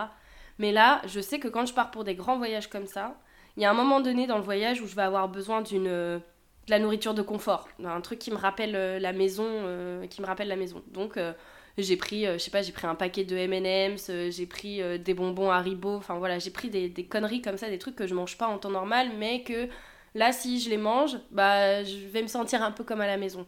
Parce que bah, il n'y a pas de sucrerie en dehors des repas, on ne peut pas commander des trucs. Donc euh, voilà, j'ai pris, pris ces, pris ces trucs-là, on va dire. Ouais, ça, moi, c'est un peu ce qui me manque parce que quand, tu es en Corée habituellement, franchement, tu vas dans n'importe quel euh, convenience store et en fait, voilà. Là, le truc, c'est que souvent, il n'y a pas de dessert en fait. Ils ne servent pas de dessert, ils servent pas de trucs sucrés. Pas de fruits. On a rarement des fruits en plus. rarement des fruits. ah, si, si, si. Il y a, y a un tout petit dé de banane des fois. De la tomate. Et de, la tomate. La tomate est un fruit. On bah, oublie de le répéter. la tomate est un fruit. Ah bah. Mais voilà, après sur Je devrais le savoir parce que à Pyongyang, à Pyongyang dans ah, le dans au café, il y a des, tomates. Il y a des tomates. Ouais. Pyongyang, c'est terrible quand tu n'aimes pas la tomate et que tu prends ça pour un morceau de pastèque. Je vous raconte pas la déception. C'est vrai que moi c'est le truc. c'est le truc que j'ai raté moi, un peu ce truc. De... c'est le truc de comfort food, je l'ai un peu raté. J'ai pas voulu en prendre. Et, mais euh, après, voilà, c'est comme... gérable. Enfin, je veux dire. Euh, oui, non, mais franchement, je suis pas accro. C'est non, le truc, c'est que. C'est des petits détails comme ça. Euh. Oui, puis comme les plateaux repas sont assez copieux, même ah un peu trop copieux. là, par exemple, ce midi, moi, j'ai pas mangé le riz, quoi. Je, je pouvais pas parce que là, c'est bon. Je, déjà, je bouge pas. Mais, mais en plus, par exemple, des fois, il y a un petit gâteau où il y a un petit. Bah, la banane emballée dans son sac plastique. Mm. Il y a des petits trucs comme ça un petit yaourt, un petit. Euh, c'est pas toujours, il y en a de temps en temps. Et comme on a un petit frigo, résultat, je mets ces trucs-là dans le frigo. Et quand j'ai une petite faim, je peux me les sortir. Ouais, voilà, on a souvent un petit, un petit jus de fruits aussi, mm. euh, qui là pour le coup est très sucré. Donc euh, ça, résultat, des fois, le soir, quand je joue à mes jeux, avant de dormir, ou, ou avant de prendre ma douche, ce, ce, petit moment de détente entre, entre le coucher et, euh, et, après le repas, moi j'ai ce moment, voilà, de. Surtout qu'on mange tôt. Enfin, moi je mange tôt, mais alors là, encore plus tôt. Euh, je regarde un peu la télé et tout. J'aime bien avoir ma pause sucrée, ma petite pause, voilà, euh, détente. Et là, voilà, je me prends le petit, le petit jus de fruits, 0% de fruits, 100% sucre. Et, et, et voilà, quoi. C'est un peu. Mais là aussi, j'aurais peut-être pu un peu mieux prévoir sur, sur ce genre de truc. Et après, il y a une dernière question de elle nous a demandé, Johanna, s'il y avait des moments plus difficiles que d'autres, mais bon, je pense que tout au long de cet épisode, on y a plus ou moins euh, répondu, d'autant qu'on n'a pas encore fini notre quatorzaine. Euh, donc, euh, bon, j'espère qu'on va pas craquer. Moi, c'est bizarre, j'ai des... J'ai des horaires. Moi, j'ai des horaires. J'ai des horaires, c'est très bizarre. le matin, je suis une forme, mais rayonnante. Je suis déterré, hein, je ne me prendrai pas en photo. Mais, mais je suis en forme. Par contre, le soir, juste avant le dîner, euh, c'est comme un long dimanche en fait. Vous savez, c'est ces soirées de dimanche, le 18h, le 17-18h. Là, moi, c'est le moment où je joue aux Sims. Pour oublier, parce que je sais pas, je grise un peu. Je... Le moment où, où le collet, entre nuit et jour, le moment où, le, le, soleil se couche sur Séoul, là, je regarde dehors et je me dis, oh là là. Là, je grise un peu. Alors que par contre, quand c'est la pleine nuit et que j'ai la rue en bas de... Moi, je vois mieux la rue, je pense, que de ton côté. Il y a une petite rue à côté où il y a des, comment dire, des barbecues, où il y a des, petits restaurants et autres, et qui est assez vivante. Et résultat, la lumière des néons, cette ambiance un peu de nuit, euh, me dérange pas du tout, ça me grise pas, au contraire, ça me, ça me, ça me plaît beaucoup. C'est vraiment Séoul qu'on connaît. Mais ce passage entre les deux, je sais pas, il y a un moment de le sentiment du dimanche, quoi de, pas bien, quoi. Mais bon, ça commence à s'estomper. Et puis, très bizarre. Euh, ouais, là, je pense qu'à partir de cette semaine, moi, je vais pouvoir commencer à travailler. Mais jusqu'à présent, vraiment, j'avais du mal. J'avais du mal à rentrer dans mon voyage. J'ai eu aussi un email de mon directeur de recherche qui m'a demandé J'espère que tout va bien avec la quatorzaine. Et c'est très bête, mais c'est le. J'ai ma famille tous les jours et tout. Mais aussi, euh, juste sur le côté pro, d'avoir mm. euh, mon directeur qui m'envoie cet email qui me dit bon bah je vais vous, sortez bientôt alors je vais contacter tel prof pour que vous le voyez et tout. Et là je me suis dit, oh, Allez Brian, c'est le moment de remettre en selle. Et oui, tu es dans ton voyage. Oui, c'est vraiment, en fait, euh, tu es en train de le faire. Et ça m'a un peu, euh, voilà, comme toi, le, le, coup de téléphone que tu as eu avec ta directrice hier. C'est le genre de truc, ça te remet un peu en selle quand même. aussi, euh, et ça redonne du sens à la quatorzaine. ça fait du bien. Oui, moi, ma directrice m'a appelé pour me, pour, voilà, pour faire un petit point, pour faire un petit point sur tout ça. Elle m'a dit non, mais je suis contente, vous, allez, vous avez l'air d'être en bonne santé, vous mangez bien, vous avez le sourire. Elle dit c'est bon, elle dit voilà, il y a, des. Ma, directrice me connaît un petit peu, elle sait que quand je fais la gueule, je fais la gueule. Voilà, c'est que ça va pas, c'est que ça va pas et que quand j'ai pas le sourire, c'est que véritablement ça ne va pas. Donc euh, oui, oui, ça, ça, ça rebooste, euh, ça rebooste et ça nous remet un peu dans le bain euh, du truc, quoi. Et, et là, truc tout bête, mais ce matin, j'ai commencé à faire du sport, quoi. j'ai refait du sport. Quoi. Parce que pendant mm. une semaine, de toute façon, j'ai dormi. Euh, et puis là, je me suis dit, bon, allez, on essaye un peu parce que vraiment, puis voilà, le truc de pas dormir le soir, je me suis dit, il faut un peu que je m'épuise. Et euh, voilà, je l'ai pas fait autant que toi, mais voilà, moi, il faudrait. Petit conseil, faites-vous une petite routine sport ou, euh, ou déambulation ou gymnastique, je sais pas, devant SBS, ouais, ça fait du bien. ça fait du bien. Même ça, si, ça décrasse même si vous n'êtes pas sportif, hein, mais au moins. Non, mais parce qu'en plus, on a de l'espace, mais je veux dire, on n'a pas non plus euh, un espace de fou malade. En plus, euh, en dessous, il y a probablement des gens, donc euh, c'est-à-dire qu'on peut pas faire. on peut pas, faire, pas faire des jumps, quoi. Non, on peut pas faire un truc de dingue, on peut pas non plus faire. voilà, pour les gens qui sont un peu sportifs. il n'y a pas d'haltères, si jamais vous travaillez avec des haltères, c'est pas possible. Enfin voilà, il n'y a pas de matelas pour, pour votre dos si jamais vous faites non, mais tu as tes, Tu as tes 12 litres d'eau. Voilà, tu as six bouteilles de 2 Oui, mais en fait, en fait euh, ah, petit tips, en fait, les bouteilles pour mes mains sont trop larges, donc du coup, je ne peux pas les soulever correctement, ça me fait très mal aux mains. Donc voilà, c'est très bête, mais en fait, les 2 litres, je peux, je peux quasiment pas les, enfin, je peux pas les prendre d'une main, quoi, c'est pas possible. Voilà, donc, pour les routines sport, vivement le, déconfinement, vivement la fin de la quatorzaine pour aller sur le Mont Nams. Un, matelas, un matelas et des haltères, quoi, parce que là, moi, oui. c'est pas possible. Ou aller sur, euh, sur le fleuve Han ou, ou le Mont Nam pour euh, faire notre sport. Voilà. C'est ça. Mais. Euh, et puis après, dernière question que, que Jojo, elle avait pour nous, c'était la première chose qu'on allait faire une fois la, la quarantaine levée. Eh, Dunkin' Donuts et un énorme americano glacé. Mais vraiment, le, café. C'est le truc le moins coréen qu'on pourrait faire quand même. Oui, parce qu'il y en a en Belgique. Mais. enfin, moi, mon premier Dunkin' Donuts dans ma vie, c'était à Séoul. Mais je tiens à dire quand même que là, ça fait. Je... Très bien la quatorzaine pour vous détoxifier du café. Moi, je suis un accro au café. Ah bah là, en fait, c'est ça, c'est faut donner du café dégueu, mais vraiment dégueu, et tu arrives à t'en passer parce que l'infusion au café, c'est tellement dégueulasse que. Mais je n'essaye même plus. J'ai non, fait, non, moi non plus. J'ai essayé une et là, c'est bon, j'arrête. Euh, effectivement, ouais. Voilà. Je, te rejoins sur ça. Je pense que la première, euh, la première chose qu'on va faire, c'est fou parce que quand même, on passe nos journées à bouffer. Et la première chose qu'on va faire, on va aller manger. C'est bouffer. Enfin, je veux bah dire. oui, euh, bah oui mais c'est la Corée. c'est coréen. Non, mais c'est un comportement de français. C'est comme parler de nourriture à table. Enfin, je veux dire, euh, qui d'autre qui d'autre que, que, nous pour faire euh, ce genre de, de choses? Peut-être les Coréens et les Vietnamiens. Ouais, je sais pas. une, passion, une passion pour la passion bouffe.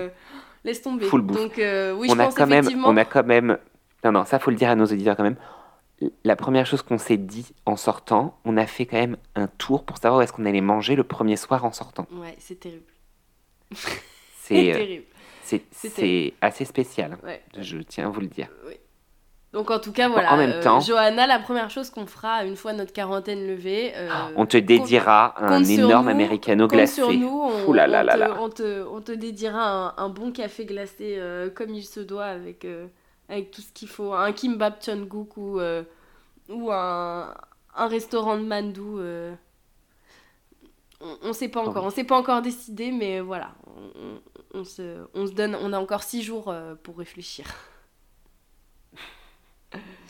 bon, en tout cas, voilà, il, il, nous reste encore quelques jours à tirer de, de, de, de cette quarantaine. Je pense que plus dur, on l'a fait. Brian, très sincèrement, voilà. On, Oh oui. On a fait le plus dur. Euh, vous pouvez l'entendre à nos voix, on n'est pas non plus désespéré. Hein. On, garde. Bah, moi, ça va mieux, j'ai retrouvé le souffle. on, garde, on garde le sourire et tout. On espère surtout que cet épisode euh, permettra à celles et ceux qui prévoient un voyage en Corée du Sud prochainement, dans les semaines à venir, euh, d'y voir un petit peu plus clair. Parce que c'est vrai que c'est pas, c'est franchement pas évident de, prévoir un tel voyage en, pleine pandémie. Et on espère surtout vraiment, on croise les doigts, que cette mesure ne restera pas euh, indéfiniment et que, euh, évidemment, cet épisode soit historique. Voilà, que rentre dans, les, dans les archives. soit un épisode historique et qu'on pourra bientôt voyager en Corée euh, du Sud, puisque la Corée du Nord, c'est pas, c'est pas du tout le sujet. on puisse voyager en Corée du Sud sans toutes ces contraintes à la fois administratives et surtout financières, parce que euh, c'est très lourd, une quarantaine euh, à financer. C'est très très très très très lourd.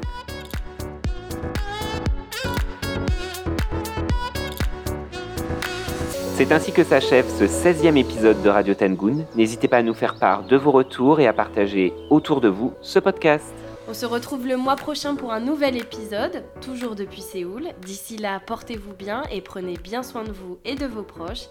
Et comme on dit en Corée, Tashi Manaltekaji Anyangi Keseo, Tomanapshida.